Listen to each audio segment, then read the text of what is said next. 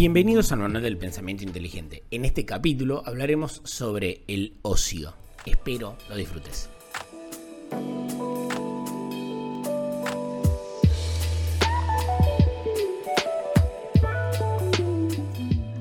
Nahuel, ¿cómo estás? ¿Cómo estás, amigo? Muy ¿Cómo bien, va todo? verte. Todo bien Igualmente. Fantástico. Bueno, Sergio, nuestro tema de hoy, y todo va a girar a la vuelta del ocio. Bien, principalmente porque a lo largo de los capítulos que fuimos haciendo, siempre hemos hablado del éxito, del fracaso, de cómo enfocarnos, bien, pero nunca hemos hablado del ocio, del tiempo libre, ese tiempo que uno dedica a, en un principio, a uno mismo, ¿no? Y no digo que el trabajo no lo sea, pero creo que esto va por otro lado. Y pensando en este tema del ocio, eh, me gustaría representar como dos personajes, o sea, hacer como una pequeña historia con dos personajes.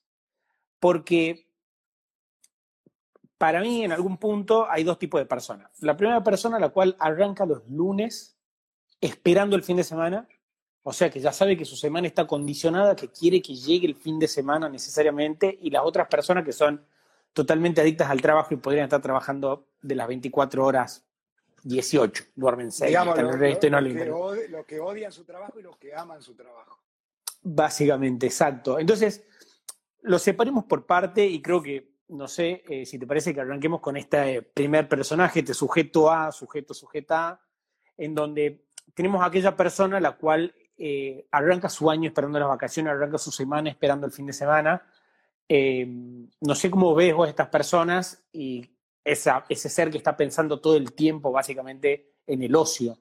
En, en entretenerse, en evadirse de lo que es su actividad principal. Hay muchos que tienen, viven un privilegio en tener la posibilidad, digamos, de hacer una especie de hobby de su actividad principal, de adorar su actividad principal. Cuando vos coincidís, eh, lográs coincidir, digamos, una pasión con lo que es eh, con productividad y podés vivir de lo que, de lo que amás hacer. Yo creo que esa es una situación ideal y es una situación a, lo que, a la que todos deberíamos eh, aspirar. Obviamente implica trabajo, implica eh, esfuerzo y eh, investigación, conocerse, lleva tiempo descubrir cuál es esa actividad, conectarse con uno mismo, pero la persona de la que vos, a la que vos haces mención es justamente la que no encontró eso, la que llega el lunes y desesperado al viernes para poder volver a su casa a, descansar. Y mm, esas personas por ahí no están tomando en cuenta que eh, mientras están desesperados porque ese tiempo pase, eh, ese tiempo tiene un valor eh, que no es, es, es irrecuperable. Una vez que pasó no se puede recuperar.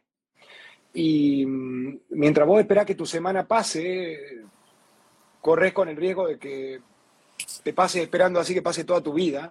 Y generalmente cuando a, muchas personas que viven así, eh, encuentran arrepentimiento, encuentran una, una sensación desagradable cuando, cuando, están cerca de su muerte. Se, dieron cuenta que perdieron el tiempo.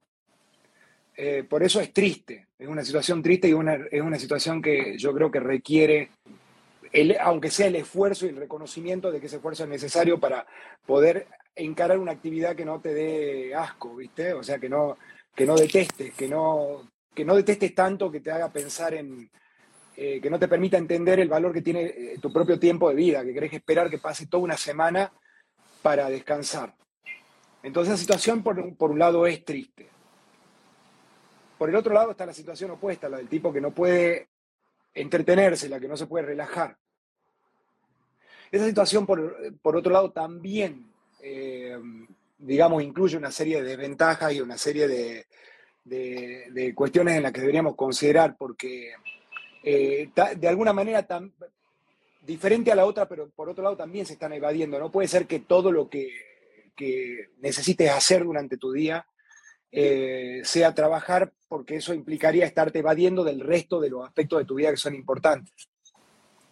Y con respecto de, me gustaría agregarte, virar la conversación al concepto en sí de, la importancia del ocio. Viste que el ocio es algo que está en, en todas las culturas, es algo que tiene eh, un precedente en todas las culturas, tiene importancia en las religiones. las religiones tienen un día sagrado justamente para descansar.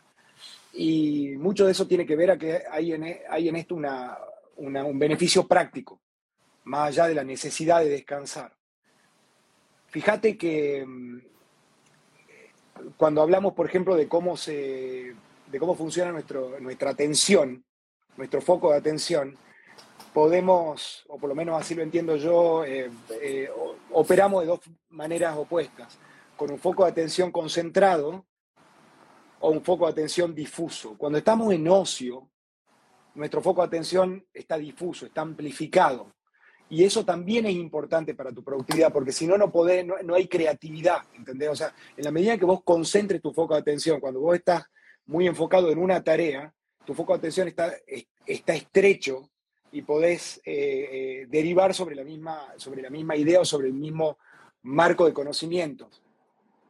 Pero cuando estás descansando es cuando realmente aparecen las ideas nuevas. Eh, nunca te va a sorprender escuchar eh, casos de gente, por ejemplo, de gente muy importante como Einstein, que sus ideas aparecían cuando se estaban bañando, tenía tácticas, em, eh, se relajaba y cuando estaba cerca de dormirse, se ponía en una situación en la que eh, justamente, en la que artificialmente amplificaba o hacía más difuso su foco de atención para poder conectar distintas ideas. ¿Se entiende? Se entiende, se entiende. Entonces, esos, son, esos dos modos operandi, operandi, el modo del ocio, el modo difuso, es importante también para la productividad. No es coincidencia, por ejemplo, que empresas como Google le permiten a los empleados utilizar el 20% del tiempo pagado para trabajar en sus propios proyectos. Lo que ellos están buscando es estimular la creatividad. Pero como todo, todo tiene un equilibrio, ¿viste? Si estimulas demasiado eh, esa atención difusa, tampoco producís nada porque necesitas concentrarte en algo para poder, para poder eh, eh, construir sobre algo. Vos sabés que tiempo atrás me dijiste una vez que era óptimo dividir el día en tres partes. Yo no sé si vos seguís manteniendo esto o no, y esto se me acaba de venir a la cabeza, pero me acuerdo que en una de nuestras charlas, tipo en la fundación, una sala, una cuestión así, me dijiste que lo óptimo era separar el día en tres. Ocho horas de trabajo, básicamente en algún punto ocho horas de ocio, lectura, estudio, gimnasio y ocho horas que uno se dedica a dormir. ¿Vos seguís manteniendo esto o no? Y ahora que me lo mencionás, podríamos hacer una derivación a eso, a, eso, a esos principios. Porque las ocho horas a las que le llamamos ocio em, incluyen cosas que no son de ocio, incluyen tus propios intereses, porque vos por ahí necesitas un trabajo operativo. La mayoría de la gente necesita un trabajo operativo cuando todavía no tiene sobre todo resuelto eh, sus asuntos financieros. Eh, ¿Me puedes decir a qué, a qué te refieres con trabajo operativo? ¿O algo, algo repetitivo, digamos?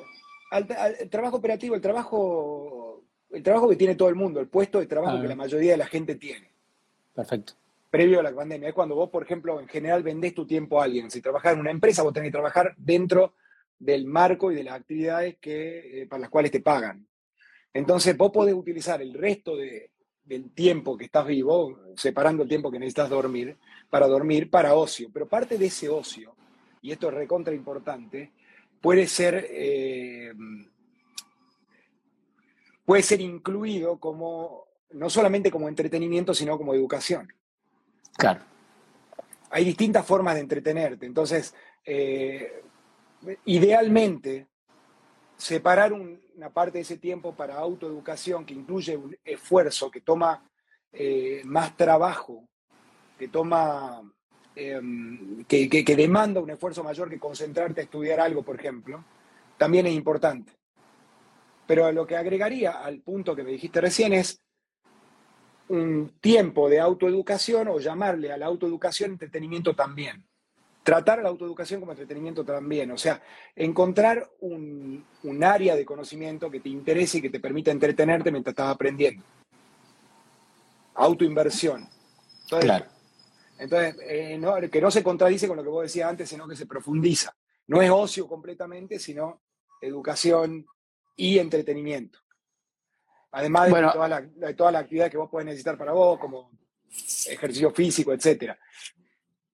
Claro, no, bueno, acá estás, eh, no sé si es por la educación formal como tal, de que no se puede ver a la educación como parte del ocio también. Creo que es un concepto que, que una mala idea que, es parte del clima de idea de la sociedad, pero que, que, no necesariamente tiene que ser tomado así. Eso depende de la capacidad que tiene cada uno de encontrar una actividad que le excite. Porque hay trabajos que vos estás dispuesto a hacer en forma gratuita, porque te gustan. Entonces tu obligación, tú, como vos mismo, encontrar cuál es ese trabajo. ¿Cuál es el trabajo que vos harías si no necesitases trabajar? Entonces al final separa tu día hobbies, ¿entendés? Hobbies productivos y hobbies no productivos. Claro. Em, que, como consecuencia de ser así es que eh, te permiten, digamos, eh, eh, una productividad mayor. Si vos encontrás un hobby productivo, no te va a sorprender llevarlo adelante mucho mejor que la mayoría de la gente. Te puedes convertir en fanático en eso que estás haciendo.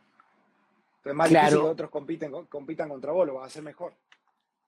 Bueno, eh, pero, por ejemplo, eh, yo digo, tengo un hobby. Lo primero que se me viene a la mente en algún punto, si me pongo en el sujeto A, esta persona que, que, te digo de que no está conectado mucho con lo suyo y demás, te diría, bueno, mira, a mí se me complica monetizar esto que me gusta hacer. Es como imposible. No sé si eso vos lo ves como una barrera o lo ves como una excusa es, es verdaderamente una excusa, porque no es imposible, es simplemente que esa persona no sabe cómo resolverlo. El problema es que no viene, no hay escuela para eso, no hay eh, una guía para eso, eso es algo que tenés que descubrirlo vos. Alguien te tuvo que haber dado la idea, por ahí si tuviste suerte y tus padres te enseñaron, prestaron atención a cuáles eran tus inclinaciones, qué cosas te gustaban hacer, em, cuáles son tus distintas capacidades te pueden ir dando dirección. Pero algunos no tienen esa suerte y lo tienen que descubrir por sí mismos, si, tienen, eh, si se enteran de que esto es importante. Si no quedan dormidos permitiendo que pase una semana eh, que no les da nada, una semana que quieren que se termine. Claro. Vos sabés que pensaba, ¿no? el ocio, el tiempo de divertimento, puede ser en algún punto como tu objetivo de vida, porque las personas de este tipo A, subidamente, me dirían, no, bueno, mira, yo prefiero trabajar de esto que no me gusta, pero que me da una determinada cantidad de dinero que me permite enero, febrero, viajar por el mundo, marzo, voy, viajo por el mundo, y trabajo con ese fin. Esto, esto ¿cómo lo ves? Es que eso está bien, porque depende de cada uno, eh, pero esa misma persona estoy seguro que coincidiría con nosotros en que a esa misma vida, vida se le agregase que tiene la posibilidad de hacer durante la semana una actividad que le dé placer, seguramente lo preferiría. Pero mientras no la consiga, mientras tanto, es lógico que esa sea su, su segundo mejor. Bien, lo que pasa es que para, para conseguir, esto generalmente no viene solo, ¿entendés? No cae del cielo, no es algo que ah, es algo ya demasiado sofisticado para que lo descubras mientras te estás bañando. Eh, tendrías que separar tiempo de tu día, que ya está apretado, para hacer tu investigación en vos mismo, tu autoconocimiento y eh, ir tratando de revelar en qué actividad puede llegar a sentir esa excitación en el futuro, porque uno cuando la empieza tampoco sabe cómo va a ser. Uno sospecha que esto te puede gustar, esto no. Lo ideal es ir probando, ir probando distintas eh, actividades, distintas cosas, y dejando, dejándose sentir, viendo cómo me siento con esto. Lo que no debes hacer para mí es no probar, es no ir testeando distintas cosas porque eh, no vas a salir nunca de la situación en la que estás. Y para, ese, para probar tenés que asignar tiempo, tenés que estar decidido a separar un tiempo de tu día para eso, saliendo de lo que es urgente para algo que es realmente importante en el largo plazo. Bueno, ahí eh, hablas sobre el tema de la decisión, pero bueno, obviamente esto siempre implica un cambio y cambios como tal eh, obviamente, obvio, obvio, obvio. Yo, yo pienso esa persona que te dice, no, bueno, me paso la semana y de repente quiero hacer un cambio en mi vida. Bueno, lo primero que tengo que hacer es, qué sé yo, dejar este trabajo o hacer esta. Y empieza como toda una rueda que te genera una ansiedad terrible y decís, ¿a dónde voy? ¿Tengo esto seguro acá? ¿Por qué me iría? Y pues, entonces recomendemos entonces que esto se cocine a fuego lento, ¿entendés? Que muy despacito. Nada, no, no hay realmente apuro. La vida no es una especie de carrera de postas. La vida es la vida, ¿viste? Uno tiene una sensación de que tiene que ir más rápido, más lento, pero la verdad es que el tiempo está transcurriendo y en el fondo el, el único apuro real, real es tratar de llegar a fin de mes con tus recursos económicos. Después, después no tenés tanto apuro. Entonces podés hacerlo, ir tomando conciencia despacito del asunto, ir trabajando, investigando, sin cansarte, sin llegar al hartazgo. Claro. Haciendo esa autoinversión, ¿viste? Invirtiendo en vos mismo para, para, para revelar qué es lo que realmente es tu verdadero potencial. Bien. Algo que te excite y que en el largo plazo además te debe comer. Pero no esperes que eso llegue en un segundo, que eso se revele eh, en un sueño, porque eso no va a pasar. La solución de, en ese tipo, de ese tipo de cosas no está dentro tuyo, está fuera. Está en copiar una idea de otro, en, en sentir inspiración por la conversación de otro. Claro. Y luego, serendipidad, este concepto de ir eh, adaptándote y generando nuevas alternativas frente a la nueva información que aparece mientras vas caminando por la vida.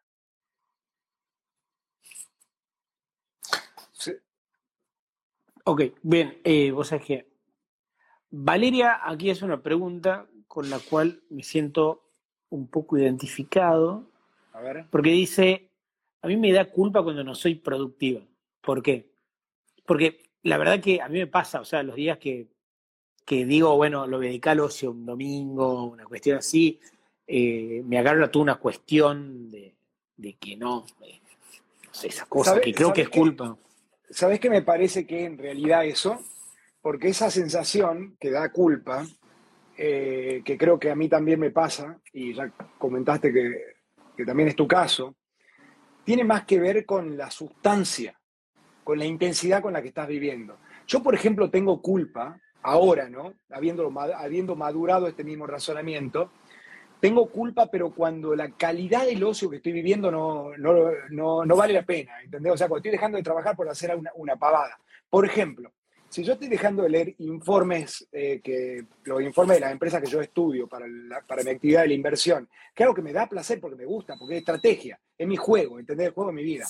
Por una conversación vacía con algún amigo, y sí, puedo sentir que estoy derrochando algo, me puedo sentir vacío. Digo, bueno, no, no estoy produciendo. Pero no, pero en realidad lo que puede estar pasando es que la calidad del ocio que estoy viviendo no justifica el costo de oportunidad. Eh, culpa te tendría que dar si, lógicamente, en caso de que no estés produciendo suficiente para abastecerte o para abastecer a la gente que está bajo tu responsabilidad. Si no, no necesariamente te daría culpa. Claro. Lo que te da es una sensación de, de vacío, de que no estás construyendo nada real. Eh, eh, el ocio también demanda esfuerzo descubrir cómo disfrutar también demanda esfuerzo, ¿no? No es cuestión de prender, de apretar un botón y, y empezar a disfrutar. Para todo es distinto. Y cuanto más sofisticado el ser humano, más difícil conseguir ese eh, entretenimiento de calidad que te, que te deje satisfecho, que te haga sentir que, que hiciste algo, aunque sea suficientemente bueno. Viste, si vos, por ejemplo, vas, decidís eh, una noche ir a comer a un restaurante eh, y estás dispuesto a, gastar más de lo que gastarías si no comes en tu casa, lo, mínimo que esperas es que la comida te satisfaga, que, sea cómodo el ambiente, que la compañía sea agradable. Entonces, si vos no comes en tu casa, no comes lo que ya sabes que normalmente es bueno por salir, para gastar más, por una conversación aburrida, por comida fría y un ambiente incómodo, no tiene sentido. Pero si por otro lado te fuiste a un lugar que te sirvieron algo que te hizo conocer un sabor que nunca habías probado, una experiencia que fue inolvidable en algún sentido, no te va a dar culpa. Me gustaría saber eh, si Valeria está de acuerdo conmigo en esto, ya que ella hizo la pregunta. Si querés, dejar tu comentario, Valeria. Claro. Bueno, vos sabés que a mí me pasa de que mm, necesito por lo menos terminar el día, o al menos, por ejemplo, agarrando un libro. Porque si no, me voy totalmente eh, insatisfecho a dormir, digamos. A mí me parece una idea fabulosa la tuya. No sé, no sé si. Ya como si- mínimo, me parece genial, porque como mínimo, yo te aseguro que como mínimo ya sabés que te fuiste a dormir, aunque sea un poquito más sabio de lo que te despertaste. Y eso es muy bueno, sobre todo para quién, para tu autoestima. Porque vos estás laburando para vos.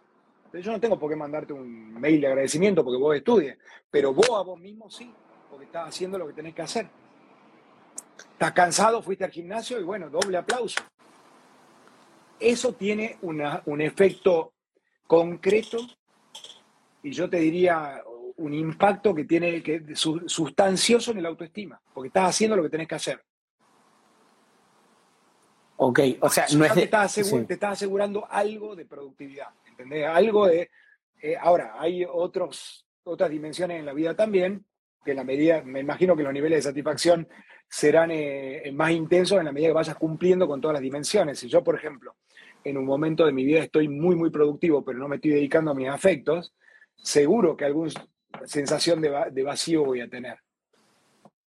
Claro, pero buscar Es ese equilibrio. equilibrio, eso, es un equilibrio eso. de todo. Eh, buscar ese equilibrio entre las millones de tareas. Porque, de nuevo, traigo una frase que me dijiste hace muchísimos años atrás, y hasta el día de hoy me quedó totalmente grabada, que una vez te dije no tengo tiempo y me dijiste no, no estás siendo lo suficientemente ordenado y acomodado para darte el tiempo, porque todos tenemos 24 horas. O sea, Aprove- aprovechemos tu mención ahora para desarrollar esta idea de que las personas que, no, que nunca tienen tiempo porque son enormemente improductivas, no existe eso de, viste cuando vos te cruzás con alguien y cómo estás, a full, estoy a full, estoy corriendo. estoy-". Una persona que realmente vive así es una persona que lo que tiene es un, un- un inmenso desorden en su vida y es improductiva. Si no, no tiene, porque vos imaginate, por otro lado, qué señal te está dando alguien que está constantemente a full. Una persona que vive corriendo detrás de sus problemas, está reaccionando, no está controlando ningún aspecto de su vida. O sea, cuando yo voy y te digo a vos que estoy a full, en lugar de decirte que soy muy cool, que soy un genio porque soy muy laburador, lo que te estoy contando es que soy un bobo desordenado. claro. Si no, eh, podés estar a full a veces, obvio. Eh, eh, el, el punto es que vivir constantemente a full es una mala señal. Es gracioso porque con amigos no- eh, no- nos comentamos a veces que, sobre todo en la ciudad, en Buenos Aires, eh, la gente acostumbra a responder porque creen que así se ven bien, que están corriendo un día por el otro, que están muy, que, están muy apurados, que no tienen tiempo para nada. Creen que, que eso lo, lo hace ver productivo o serio. Y en, realidad es al revés. Bueno, para- ahí, ahí te diría, guarda, digamos, o sea, porque este es un concepto que creo que, o sea, me lo transmitiste, a mí me quedó totalmente grabado y toda esta cuestión, pero en algún punto es como que, creo no, o sea, veo mi entorno, lo observo y como dicen, no, bueno, estás ocupado, uy, sí, qué cool que sos, qué tipo importante, o sea, qué agenda ocupada. Y bueno, por eso lo estamos exponiendo acá, porque es lo que va en contra de la intuición. Nosotros tratamos de hablar de asuntos que van en contra de la intuición. Claro. Eh, y bueno, desde entonces hasta incluso... Por supuesto que puede existir, eh, existe el caso de las personas que responden a full porque no quieren darte el tiempo a vos, están- apurados porque no quieren perder el tiempo con vos. Esa es otra historia. Eso es mentira. Claro. Pero vos, eh, vos imaginate eh, en estos billonarios de Estados Unidos que tienen, que administran, viste, 40.000 personas, ellos no están a full. Y vos que tenés un puestito en oficinita en el centro, estás full. No tenés tiempo para nada ni para tus hijos. Totalmente. Bueno, aquí podemos volver al concepto eh, que dijiste recién, o sea, buscar ese equilibrio eh, entre el trabajo y principalmente el tema de las relaciones so- sociales, digamos, intrapersonales, digamos. Todo en la vida es un equilibrio. Eh, lo que creo que, que es un buen punto para, para tratar es que ese equilibrio bien ejecutado es enormemente productivo, ¿entendés? O sea, vos necesitas de... ¿Te acordás que comenzamos la conversación haciendo mm, eh, eh, mención con respecto de los conceptos de, la atención, de cómo puede, cómo puede estar concentrado, cómo puede estar difusa? Y que el ocio es necesario para que, justamente para, para ese modo difuso, o por lo menos así lo entiendo yo, del foco de atención, cuando el cerebro se pone en ese modo de, eh, expansivo, digamos, que te permite combinar distintas ideas. Ahí es cuando te volvés creativo. Todo es necesario. Y probablemente un exceso en alguna de las dimensiones de la vida afecta en las demás. Y todo afecta en la productividad general. Porque no, porque no tenemos por qué restringir el concepto de productividad únicamente a lo económico. Si vos imaginate que lo económico es una dimensión, pero vos eh, necesitas muchas más cosas que ingresos económicos para vivir. El ser humano no puede vivir en aislamiento, por ejemplo. Claro que hay urgencias diferentes. Lo primero que necesitas es plata para, comprarla, para cambiarla por comida. Pero una vez que la tenés, eh, una vez que ya pasaste ese objetivo mínimo, ahí es donde, donde se abre un panorama de, de otras necesidades que, en la medida en que no consigas un propósito que conecte bien con vos, no eh, podés llegar a sentir un vacío espantoso. Las sociedades más desarrolladas generan las mayores tasas de suicidio. Eso no es coincidencia. ¿Por qué pasa eso? Porque las sociedades más desarrolladas tienen gente que ya tiene resuelto su principal necesidad, que es eh, eh, la necesidad de alimentarse. Porque es más difícil ese segundo estadio, cuando vos lo que tenés que hacer es buscar un propósito, y que ahí el ocio tiene mucho que ver, porque justamente durante ese espacio de tiempo es donde vos podés construir ese propósito, donde te pones en esa sintonía, donde tu, cuando tu mente puede conectar distintos puntos de tu vida, para lo cual utiliza tu recuerdo, ¿entendés? Cuando estás concentrado en algo, eso no sucede. Imagínate la, proyección de un, eh, en un escenario, por ejemplo, cuando el artista tiene todo el foco y todo lo demás está negro. Entonces la atención de, los, eh, de la audiencia está en él únicamente, no puede pensar en otra cosa. Y luego eh, se, hace difusa el foco de atención, o sea, se expande la proyección a todo el escenario y vos ya no estás viendo cada cosa que pasa, pero estás viendo una totalidad. Vos necesitas ambas cosas. No solamente para descansar, sino para tu propia productividad. Bueno, ahí, productividad y mantener el foco estrecho cuando estamos concentrados en nuestro trabajo, me hace pensar lo siguiente, por ahí cuando descuidamos las, la, la otra pata, por decirlo, eh, esa rama, digamos, de relaciones eh, y descuidamos, qué sé yo, a la pareja, descuidamos a los amigos, a la familia, a los hijos. A la familia, y estamos trabajando y estamos pensando en el resto, digamos, en, uh, no le mandó un mensaje eh, a mi pareja, no le mandó un mensaje a mi madre, a quien sea. Entonces, también creo que si, estás, si, estás haciendo eso, no estás muy concentrado en tu trabajo. También. Em, pero fíjate casos, por ejemplo, de, sobre todo empresarios, gente que, que, pone tanta atención en su trabajo, en su vida productiva, que realmente descuida otros aspectos de su vida. Pero muchas veces eso no, no sucede porque no se dan cuenta por exceso de responsabilidad, sino porque son guiados naturalmente a aislarse de su otra vida. Me contaba, por ejemplo, un amigo el otro día que, eh, divorciado, que mm, no había notado cómo los últimos años de su vida de casado lo habían llevado a alejarse de su, de su pareja. Él no se daba cuenta, pero cada vez iba más tiempo al parque, a jugar al golf, etcétera, porque no quería estar en su casa. Hay empresarios que no se van a jugar al golf, pero se quedan en la oficina para no volverse a su casa. Entonces están tan concentrados en su trabajo que no piensan en que deberían cambiar su vida. Porque una vez que se mueran, ¿qué va a pasar? Sea, ya no se van a poder, no va a poder conocer un nuevo amor después que se mueran.